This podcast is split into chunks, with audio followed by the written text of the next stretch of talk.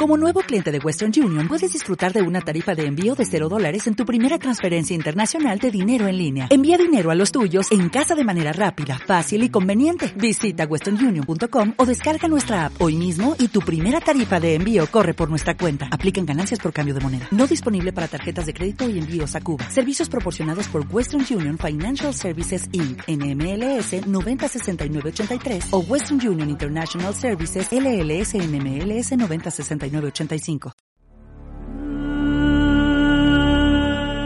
El colectivo Babilonia propone Babelia. Babelia, morada del babeliante, del imaginante. Babelia, itinerario abierto, singladura de la memoria. Babelia, cruce de caminos y opiniones. Babelia, morada donde la imaginación se atreve. Babelia, puerta de todos los relatos únicos y diversos.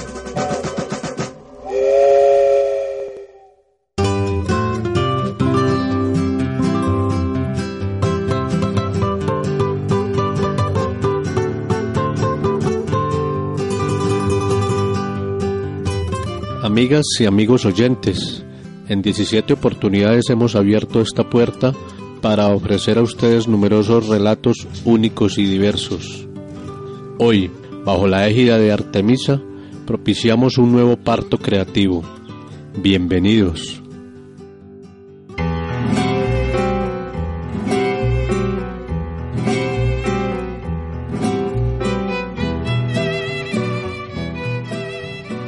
Artemis o Artemisa, en la mitología griega, una de las principales diosas equivalente a la diosa romana Diana. Era hija del dios Zeus y de Leto y hermana gemela del dios Apolo. Era la rectora de los dioses y diosas de la casa y de los animales salvajes, especialmente los osos. Artemisa era también la diosa del parto de la naturaleza y de las cosechas.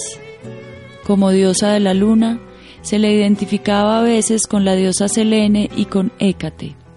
Aunque tradicionalmente amiga y protectora de la juventud, especialmente de las muchachas, Artemisa impidió que los griegos zarparan de Troya mientras no le ofrecieran el sacrificio de una doncella. Según algunos relatos, justo antes del sacrificio ella rescató a la víctima Ifigenia. Como Apolo, Artemisa iba armada con arco y flechas, armas con que a menudo castigaba a los mortales que la ofendían. En otras leyendas, es alabada por proporcionar una muerte dulce y plácida a las muchachas jóvenes que mueren durante el parto. Las sacerdotisas de Artemisa heredaban las ropas de aquellas que morían en el parto. Artemisa representa la identidad mística, primitiva, del cazador con lo cazado es la señora de lo salvaje, un título que abarca mucho más de lo que se reconoce en su imagen post-homérica, donde se la ve como la cazadora que hace que lluevan flechas. Tal como nos recuerda Esquilo, no es únicamente la cazadora, sino también la protectora de todo lo que es salvaje y vulnerable. La casta Artemis con enojo mía, la cual vio de Zeus a los alados canes que la preñada liebre devoraban, festines por la diosa aborrecidos. El triste canto entonan, el triste canto, más venza al fin la próspera fortuna. La bella diosa que benigna ampara del león rapaz al tierno cachorrillo y a los hijuelos de la agreste fiera que del pecho materno van colgados.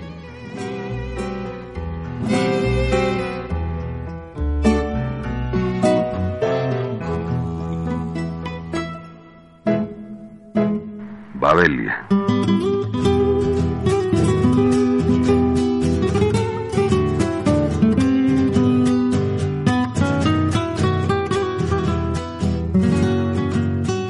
calle que a veces, tirados, nos atraviesa a muchos durmiendo su miseria en los andenes, o nos atraviesa vallas advirtiendo peligros para que avance el progreso, también es pródiga en atravesarnos amables sorpresas. La más reciente fue Lina Constanza Buitrago. Su fervor por la poesía lo disfrutó con nosotros leyendo los siguientes textos de su gusto y complacencia.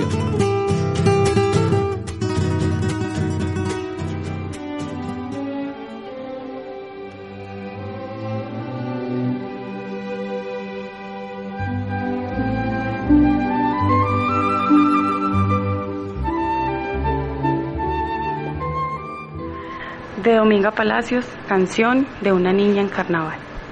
Quiero un diablito como tú, que me ensalce y me mime, que me muestre las puertas del infierno y del cielo.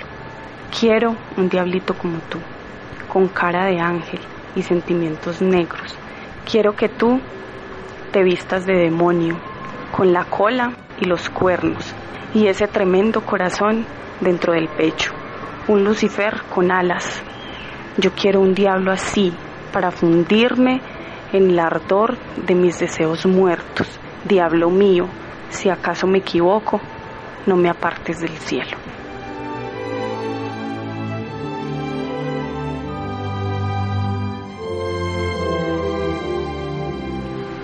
De María Mercedes Carranza, muestra las virtudes del amor verdadero y confiesa al amado los afectos varios de su corazón. Hoy pienso especialmente en ti y veo que ese amor carece de desmayos, de ojos aterciopelados y demás gestos admirables. Ese amor no se hace como la primavera, a punta de capullos y gorjeos.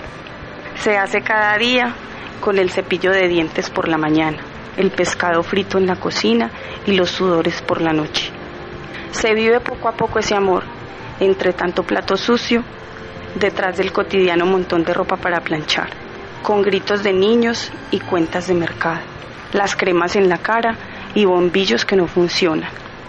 Y otra cosa, cada mañana me gustas más.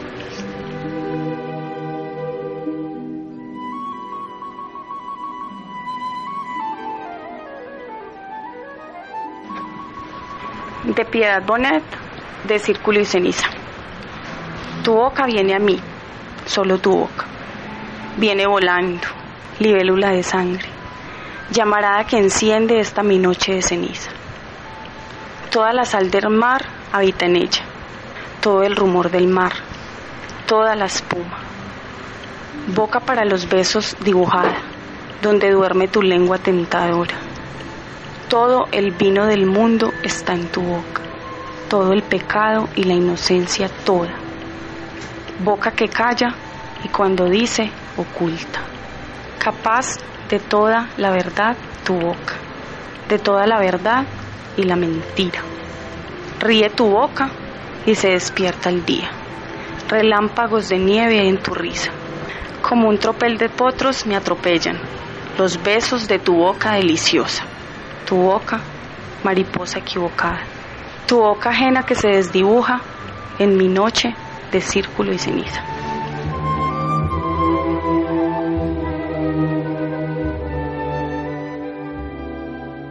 Babelia.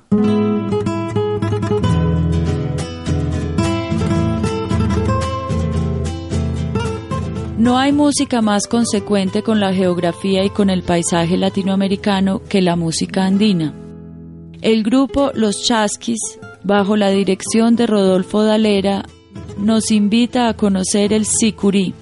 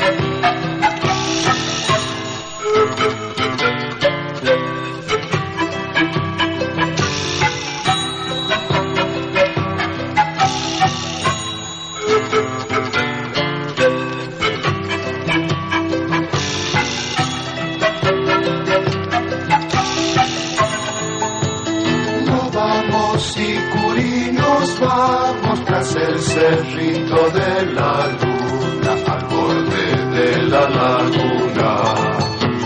Nos vamos y curinos vamos tras el cerrito de la luna, al borde de la laguna.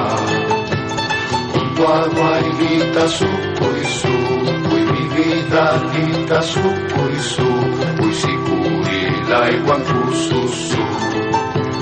junto a Guailita supo y supo y mi vida lita supo y supo y sicurila y guantususu junto a Guailita supo y supo y mi vida lita tususu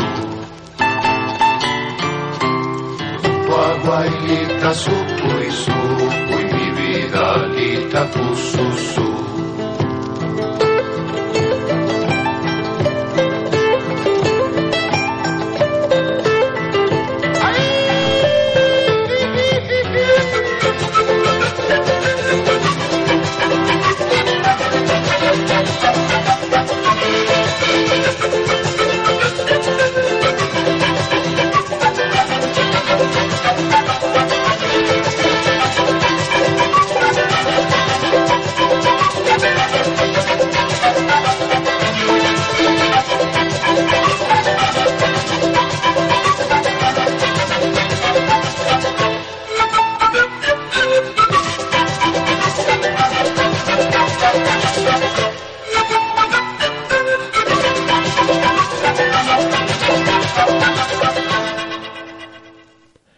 Jorge Hernán Flores es un amigo, es un filósofo que encontró en la literatura un nicho para salvarse de las noches con sus días.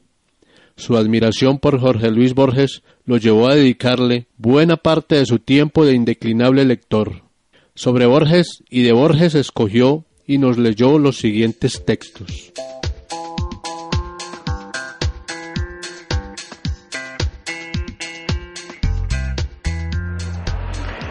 Borges o una sombra y un laberinto.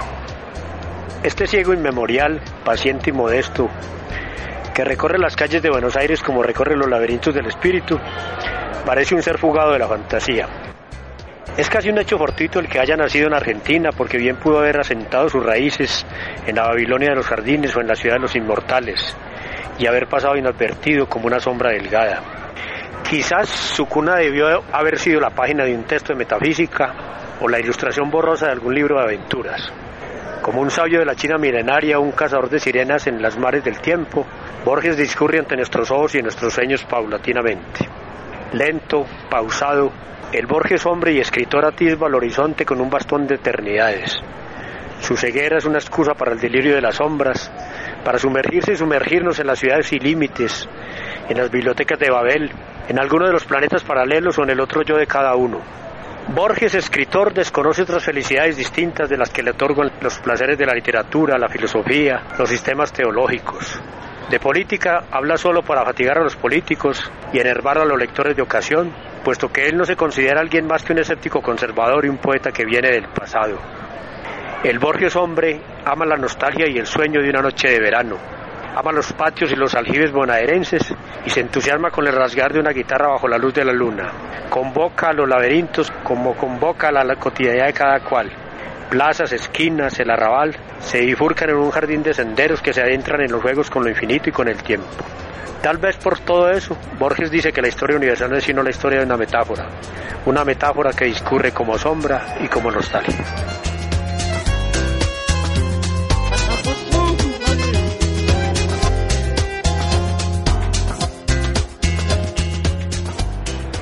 Inscripción en cualquier sepulcro. No arriesgue el mármol temerario, garro las transgresiones al todopoder del olvido, enumerando con prolijidad el nombre, la opinión, los acontecimientos, la patria. Tanto valorio bien adjudicado está la tiniebla y el mármol no hable lo que callan los hombres. Lo esencial de la vida fenecida, la trémula esperanza, el milagro implacable del dolor y el asombro del goce siempre perdurará ciegamente reclama duración el alma arbitraria, cuando la tiene asegurada en vidas ajenas, cuando tú mismo eres el espejo y la réplica de quienes no alcanzaron tu tiempo y otros serán y son tu inmortalidad en la tierra. Jorge Luis Borges.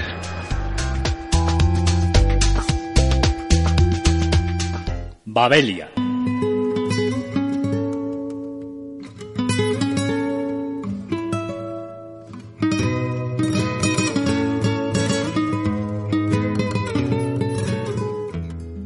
El trinomio música, memoria, amistad reluce nuevamente a través de una breve, aunque babélica, crónica de Jairo Hernán Uribe titulada Un gallito trágico.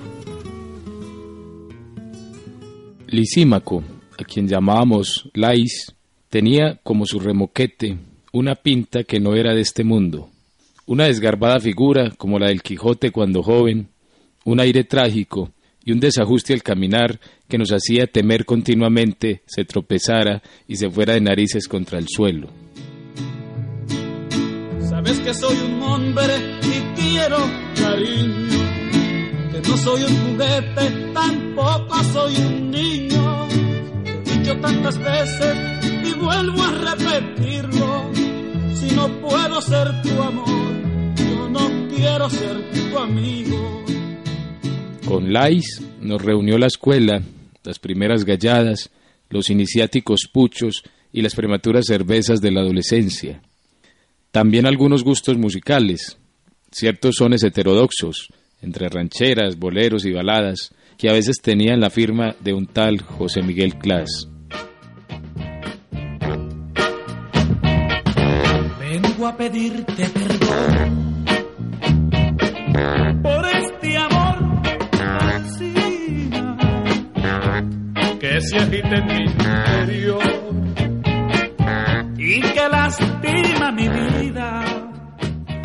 Laís era un monigote de cuaderno, volcado en alma y figura sobre las ceremonias de aquellos días. Tenía unos largos dedos de prestidigitador, pero era incapaz de cualquier truco, y mucho menos de estirar las manos para arrebatar o para suplicar. Tenía el largo cuello y la nuez típica del compachuma, así como una voz medrosa, pero era capaz de acompañar nuestros coros nocturnos, sacando alientos de su indudable corazón de pajarito. Mientras el mundo duerme, yo estoy despierto, pensando en nuestro futuro,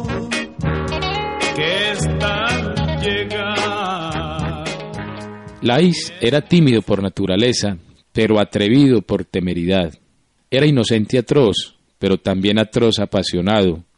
Era incapaz del cortejo y la conquista, pero conocía el sabor de un amor fallido y anticipadamente disfrutaba el regusto maravilloso de los amores presentidos, amores de paso que no desengañan porque son imaginarios y nos dejan satisfechos de por vida. Si pudiera arrancarte de mi alma por unos momentos, si pudiera aunque fuera tan solo por unos instantes, he tratado y no puedo mi cielo y sigo sufriendo. Lais fue policíita, como decía Alonciño, nuestro cómplice fraterno de aquel tiempo de tríos callejeros. Fue un policíita ingenuo y como tal murió en el Medellín de los años ochentas, atravesado por una ráfaga anónima que lo escogió como destinatario y héroe sin remedio. Me manchaste la ropa con el pintalabio de tu dulce boca. Esas huellas se quedan aquí en mi alma y no en la ropa. Lais Lisi, Lisímaco, era un gallito sin espuelas, emparentado con el de Manatí y sus extrañas canciones que saben a sangre, a tusa, a desamor, pero que están hechas con los retazos de un imprescindible y profundo sentimiento de humanidad.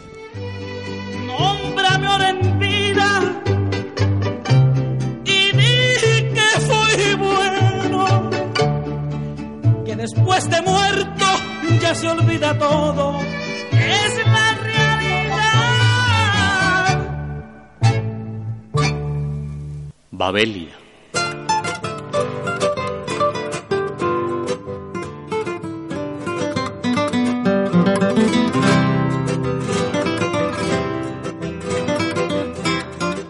Sus cualidades como intérprete no son menos bienaventuradas y suficientes que como autor de las letras de sus propias canciones. Piero, en Soy Pan, Soy Más, se encanta en la poesía. Fernando Cano, en su guitarra y su voz, la acopla a los acordes de sus sentimientos.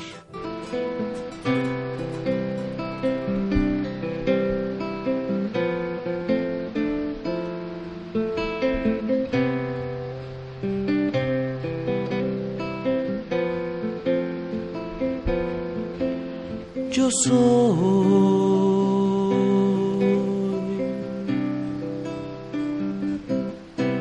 yo soy.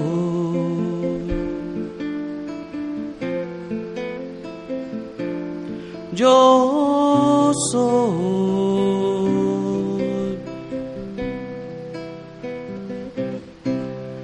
Soy agua, playa, cielo, casa blanca. Soy mar Atlántico, viento y América. Soy un montón de cosas santas. Mezclado con cosas humanas.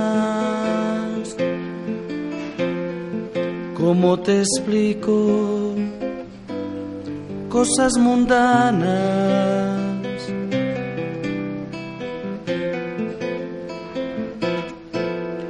Fui niño cuna, teta, techo, manta. Más miedo, cuco, gritos, llanto y raza.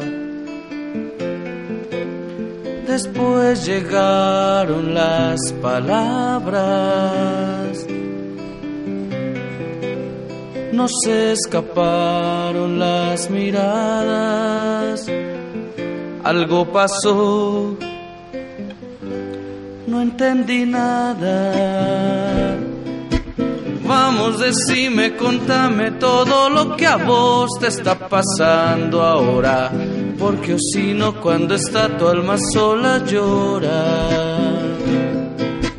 Hay que sacarlo todo afuera como la primavera Nadie quiere que adentro algo se muera.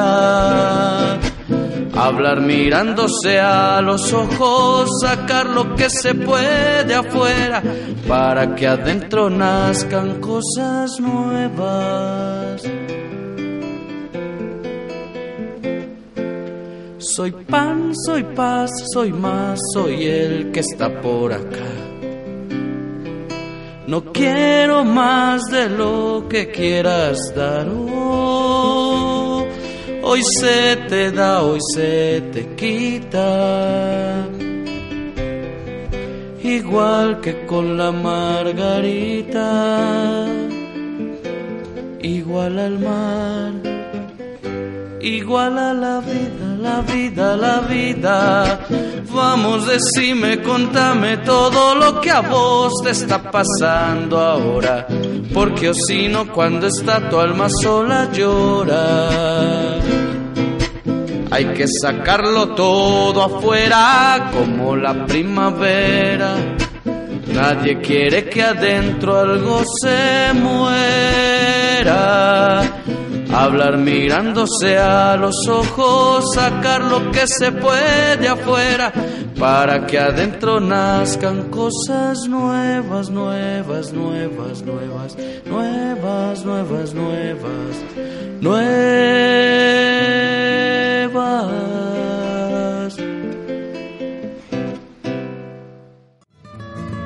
Uruguayo su literatura se deslinda de la literatura latinoamericana por la peculiaridad de su arquitectura formal, por la excéntrica humanidad de sus personajes y por el ambiente sombrío de sus situaciones. En Babelia, Juan Carlos Onetti nos lee un fragmento de su cuento Bienvenido Bob. No vi más a Inés ni tampoco su forma vacía y endurecida. Supe que se casó y que no vive ya en Buenos Aires. Por entonces, en medio del odio y el sufrimiento, Me gustaba imaginar a Bob imaginando mis hechos y eligiendo la cosa justa o el conjunto de cosas que fue capaz de matarme en Inés y matarla a ella para mí. Ahora, hace cerca de un año que veo a Bob casi diariamente, en el mismo café, rodeado de la misma gente. Cuando nos presentaron, hoy se llama Roberto, comprendí que el pasado no tiene tiempo y el ayer se junta allí con la fecha de diez años atrás. Algún gastado rastro de Inés había aún en su cara y un movimiento de la boca de Bob alcanzó para que yo volviera a ver el alargado cuerpo de la muchacha, sus calmosos y desenvueltos pasos, y para que los mismos inalterados ojos azules volvieran a mirarme bajo un flojo peinado que cruzaba y sujetaba una cinta roja.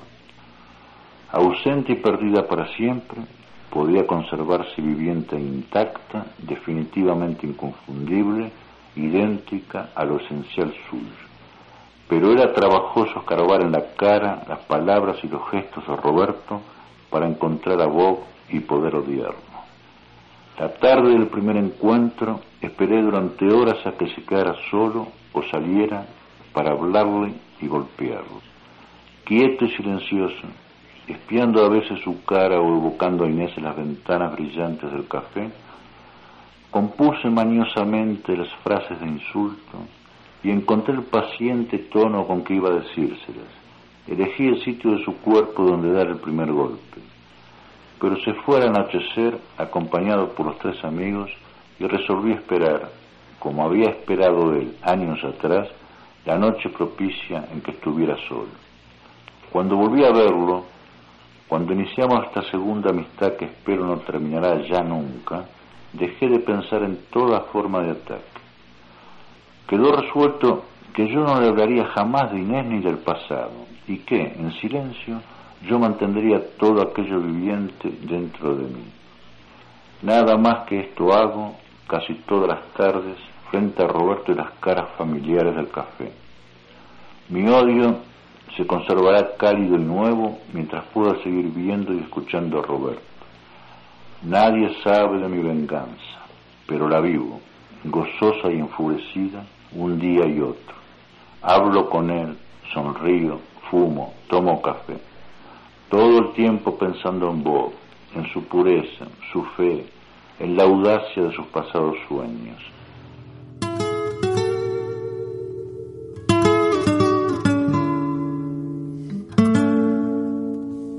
Babelia.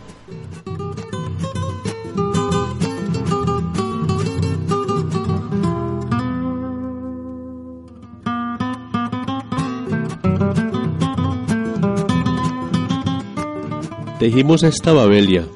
En la locución, Juana María Echeverri Escobar y Abelardo Benjumea Incapié. En el libreto, León Darío Gil Ramírez. En la edición y dirección, Jairo Hernán Uribe Márquez.